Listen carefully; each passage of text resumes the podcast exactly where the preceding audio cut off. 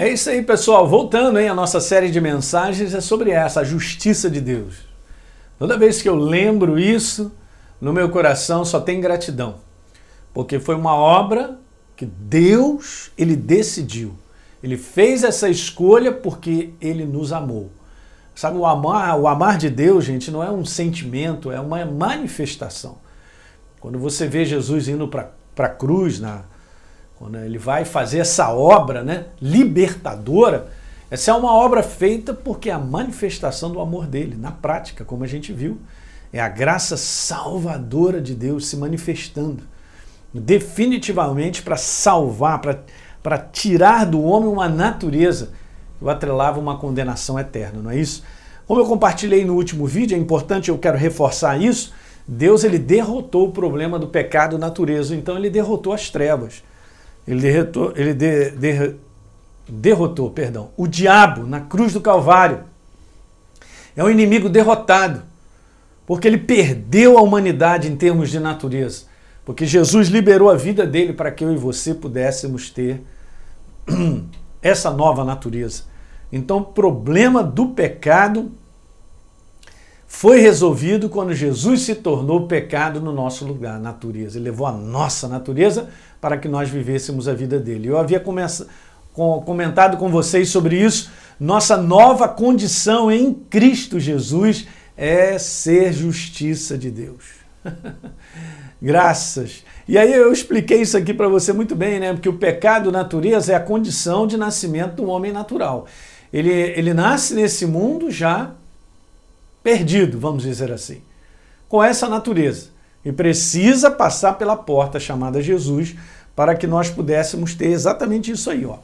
A justiça, essa natureza é o direito de nascimento da nova criatura quando você recebe a Jesus como Senhor e Salvador da tua vida você é transformado. Então, a intenção de Deus sempre foi, gente, sempre foi, é e será eterna, de que o homem viva em união com Ele na sua presença. Meu Deus, isso aqui é demais, gente. E o homem está tão afastado de Deus, né? Tão afastado de Deus. Mas essa é a intenção de Deus. Sempre foi. Ele criou o ser humano para viver em íntima comunhão com Ele. Ele criou o ser humano para que nós nunca saíssemos dessa comunhão e nunca vivêssemos afastados dele. Mas no momento em que o pecado natureza entrou na vida do ser humano, ele ficou afastado de Deus. É só você ler Gênesis capítulo 3, você vai ver que o homem ficou separado. Não havia mais a natureza de Deus dentro dele. E Jesus veio trazer isso aí de volta para mim e para você. Né? 1 Coríntios capítulo 6, no verso 17, está escrito: Aquele que se une ao Senhor, quando você recebe a Jesus como Senhor e Salvador, eu me uni a Ele. Aquele que se une ao Senhor se torna um só espírito com Ele. O Espírito Santo vem morar no meu espírito. Daí a gente entender essa terminologia no Novo Testamento, dizer que nós estamos em Cristo. Você entende isso? Você está em Cristo, Jesus, você está imerso. Essa é uma palavra super importante, nós estamos imersos nele. Nós fazemos parte dele porque somos o seu corpo. Efésios capítulo 1 fala que nós, os redimidos, aqueles que entregaram a sua vida para Jesus, se tornaram novas criaturas, nós estamos em Cristo Jesus, somos o seu corpo e ele é a cabeça.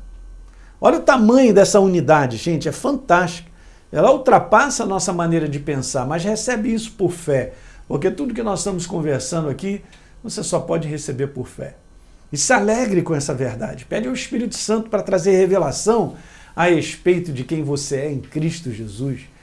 Pede ao Espírito Santo para te revelar né, essa coisa maravilhosa de você andar em unidade com Deus, em espírito. Eu quero te falar, você não está sozinho. Deus não está do seu lado, Ele está em você. É muito maior do que a gente possa imaginar. Porque nós voltamos ao padrão da origem. Como Deus criou o ser humano para que nós vivêssemos em comunhão eterna com Ele, inseparáveis. E é assim que nós estamos agora, como novas criaturas em Cristo Jesus. Legal? Dá um like aí no nosso programa e, por favor, compartilhe isso com seus amigos. E a gente se vê